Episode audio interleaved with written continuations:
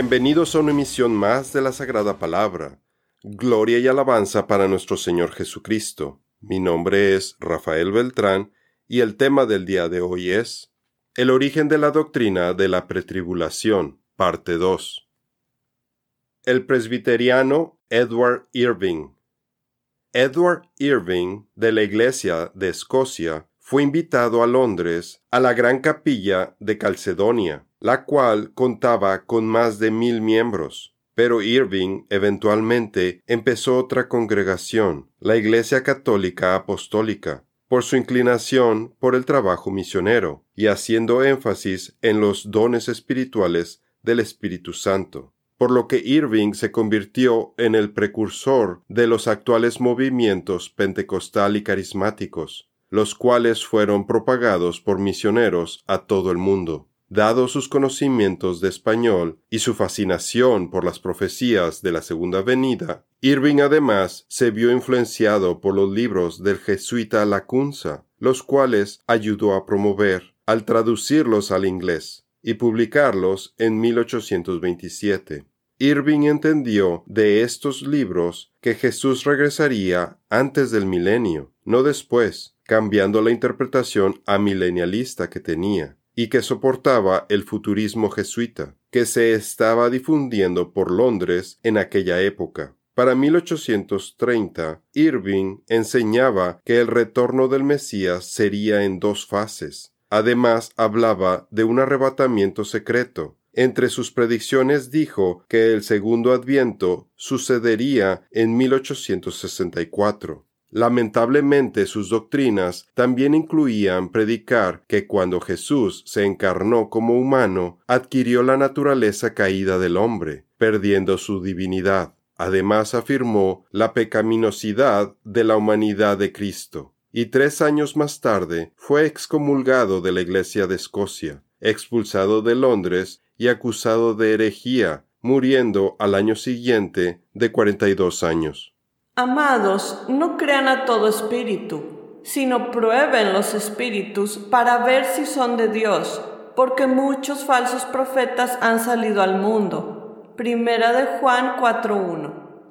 Probablemente el mayor éxito de Satanás fue hacer que Edward Irving participara en las conferencias proféticas más conocidas en Irlanda, las conferencias Powers Court que fueron organizadas por una viuda rica llamada Lady Powers Court. Estas conferencias anuales fueron la cuna del movimiento de los hermanos de Plymouth. En estas conferencias, Irving introdujo sus doctrinas del arrebatamiento, que luego serían adoptadas por John Nelson Darby, un diácono en la Iglesia Anglicana de Irlanda. Satanás ataca al cristianismo.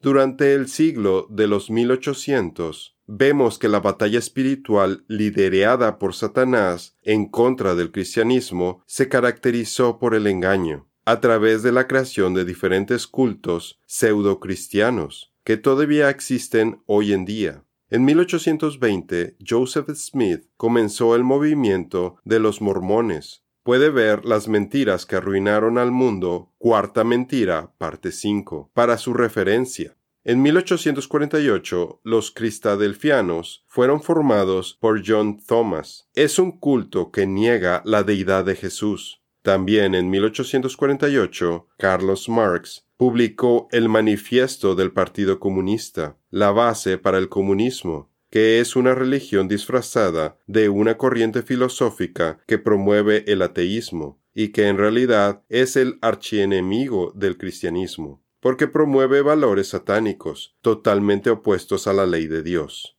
En 1859, otro ataque surgió con la publicación del libro de Carlos Darwin, el origen de las especies, que nos dice que nosotros no fuimos creados, sino que evolucionamos, y hoy esta mentira es la base de la religión del humanismo ateísta. En 1866, Mary Baker Eddy formó Ciencia Cristiana. En 1878, los testigos de Jehová fueron formados por Charles Taze Russell, y es uno de los cultos más importantes que niega la deidad de Jesús y del Espíritu Santo. Puede ver, para su referencia, las mentiras que arruinaron al mundo, Segunda Mentira, parte 3. Y fue durante este mismo periodo que la doctrina de la pretribulación se inventó con Darby. John Nelson Darby John Nelson Darby fue un abogado que salió del catolicismo para convertirse en un maestro y pastor anglicano. Escribió 53 libros con temas bíblicos y es considerado como el padre del dispensacionalismo y de la enseñanza del arrebatamiento antes de la tribulación. En otro artículo hablaremos más a detalle del por qué el dispensacionalismo no es una doctrina bíblica, pero por ahora nos concentraremos en la pretribulación. Se menciona que la idea del arrebatamiento antes de las tribulaciones surgió de Margaret MacDonald, una joven de 15 años de Escocia, quien tuvo una visión en 1830 en la que los creyentes serían arrebatados para encontrarse con Cristo en el aire antes de la aparición del anticristo y se piensa que Darby adoptó la idea de esta visión, pero los teólogos descartan esta fuente, porque se estima que Darby ya había desarrollado la doctrina en 1827, tres años antes de la visión de Margaret. Además, porque en los detalles de los eventos en su visión, realmente ella describe los eventos de una postribulación, y porque el mismo Darby ya había denunciado que las manifestaciones carismáticas de las hermanas de Margaret eran de un origen demoníaco, así que la visión de Margaret era de dudosa procedencia. Los historiadores todavía están tratando de determinar cómo o de dónde fue que Darby obtuvo la idea del arrebatamiento antes de las tribulaciones. Por un lado, tenemos la influencia de Edward Irving, de Manuel Lacunza y la visión de Margaret MacDonald. Pero por otro lado, la confesión del mismo Darby, quien dijo, la doctrina prácticamente saltó de las páginas de las escrituras una vez que acepté consistentemente la distinción entre Israel y la Iglesia. Me pregunto si fue el enemigo quien le mostró esta diferencia antibíblica que va en contra de Romanos capítulos 9 al 11. Pero esto es un tema de otro artículo. Por lo que se piensa que Darby desarrolló la enseñanza de la pretribulación entre 1827 y 1830 por sus comentarios sobre Segunda de Tesalónicos, capítulo 2, del 1 al 2, escritos en 1850, veinte años después de que tuvo la idea.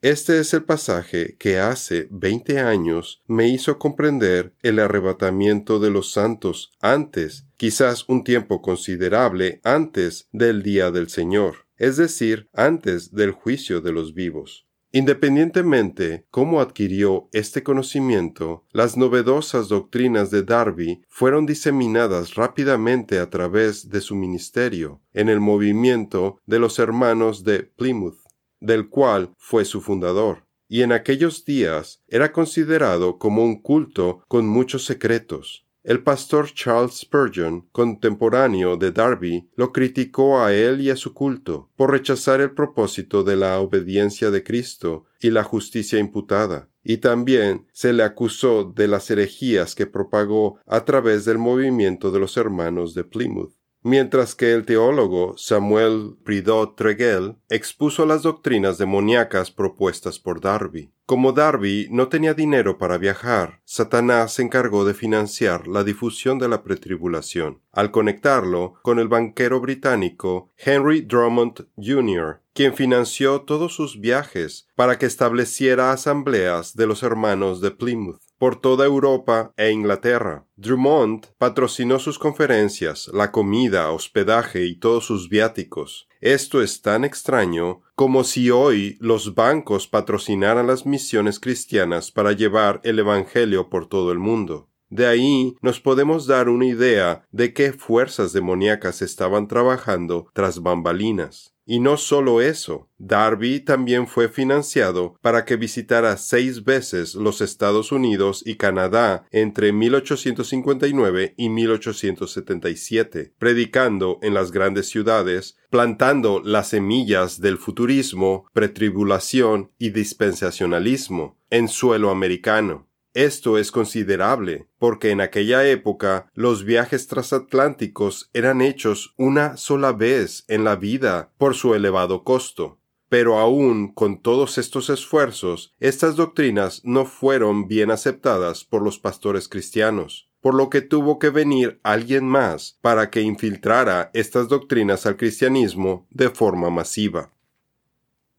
Cyrus Schofield Cyrus Schofield nació en Michigan durante la Guerra Civil. Empezó peleando para las fuerzas de la Unión del Norte, pero luego se cambió de bando, traicionando a su ejército y peleó con las fuerzas confederadas del sur. Después se casó y aprendió leyes de su cuñado, lo que le permitió convertirse en el fiscal de distrito en Kansas, sin ni siquiera haber ido a la escuela de leyes pero fue forzado a renunciar el mismo año por recibir sobornos, robar dinero de la campaña y falsificar firmas. Así que huyó a Canadá, abandonando a su familia, y se volvió un alcohólico. Después fue arrestado por fraude y cuando estuvo en prisión, unas mujeres le compartieron el Evangelio, y Schofield proclamó que fue salvado Tres años después que salió de prisión y sin estudios formales en teología, se unió al ministerio presbiteriano de St. Louis, bajo la tutela del pastor James H. Brooks, un prominente premilenialista, dispensacionalista, quien trabajó con Darby y tenía una fuerte influencia de su teología.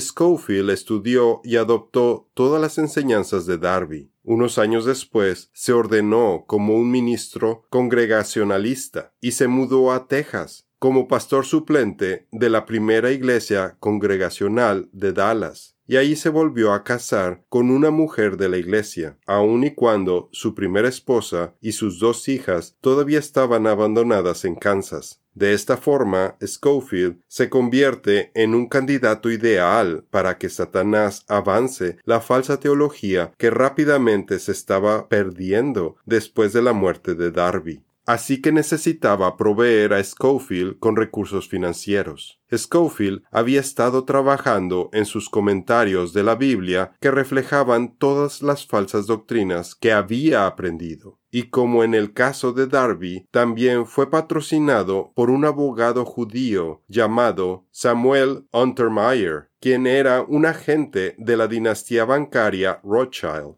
Satanás no iba a dejar escapar esta oportunidad, así que no escatimó al enviar a uno de sus agentes de más alto calibre. Este abogado después estaría involucrado en la creación de la Reserva Federal de los Estados Unidos, la que imprime todos los dólares en circulación en el mundo. Esto explica cómo Schofield, siendo un pastor desconocido y con antecedentes penales, fue invitado a convertirse en miembro del Lotus Club de Nueva York, uno de los clubes literarios más exclusivos, reservado para millonarios y famosos en América. En este club, Samuel Untermeyer lo enlazó con Oxford University Press, la casa editorial de mayor reconocimiento en el Reino Unido y una de las más prestigiosas a nivel mundial. Y así es como Schofield viajó a Londres y regresó con un contrato millonario para publicar la Biblia de referencia Schofield en 1909 y rápidamente se convirtió en la declaración más influyente del premilenialismo dispensacional cuando fue introducida como parte de la enseñanza en los seminarios teológicos más grandes e importantes de los Estados Unidos, como el Seminario Teológico de Dallas, el Instituto Bíblico Moody en Chicago y Viola en Los Ángeles. Además, Schofield, a través del financiamiento que tenía con Oxford University Press, se aseguró que cada seminarista recibiera una Biblia de referencia Schofield para sus estudios y solo fue cuestión de tiempo para que estos seminaristas, a su vez, enseñaran doctrinas del dispensacionalismo, el futurismo, la teoría de la brecha, Gap Theory y el arrebatamiento antes de las tribulaciones en todas las iglesias bautistas, pentecostales y evangélicas de los Estados Unidos, a diferencia de Darby, quien fue bloqueado por los pastores con mayor conocimiento de las escrituras.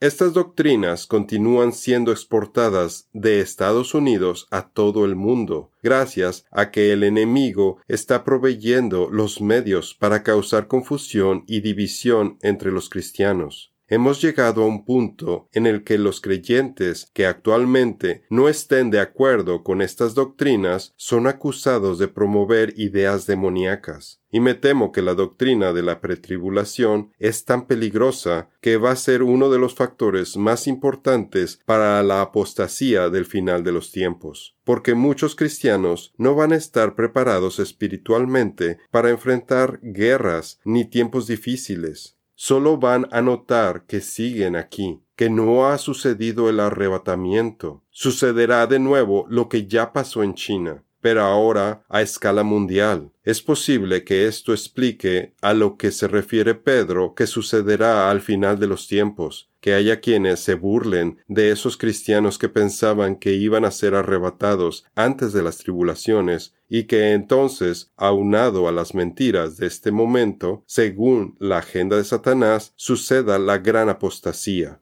Dice el apóstol Pedro, ante todo sepan esto, que en los últimos días vendrán burladores con su sarcasmo, siguiendo sus propias pasiones y diciendo, ¿Dónde está la promesa de su venida? Porque desde que los padres durmieron, todo continúa tal como estaba desde el principio de la creación. Segunda de Pedro 3, 3 al 4. Pero el Espíritu dice claramente que en los últimos tiempos algunos se apartarán de la fe, prestando atención a espíritus engañosos y a doctrinas de demonios. Primera de Timoteo 4.1 Necesitamos ponernos toda la armadura de Dios y vivir en humildad, obediencia y enfocándonos en el Señor y su autoridad, necesarios para prepararnos para su segunda venida. Pónganse a prueba para ver si están en la fe. Examínense a sí mismos. ¿O no se reconocen a ustedes mismos de que Jesucristo está en ustedes, a menos de que en verdad no pasen la prueba? Segunda de Corintios 13:5 en nuestra siguiente emisión veremos a más detalle las escrituras y explicaremos por qué creemos que la pretribulación no está pegada a los eventos del final de los tiempos. Esto es todo por el día de hoy. Los esperamos en nuestra siguiente emisión. Que Dios los bendiga.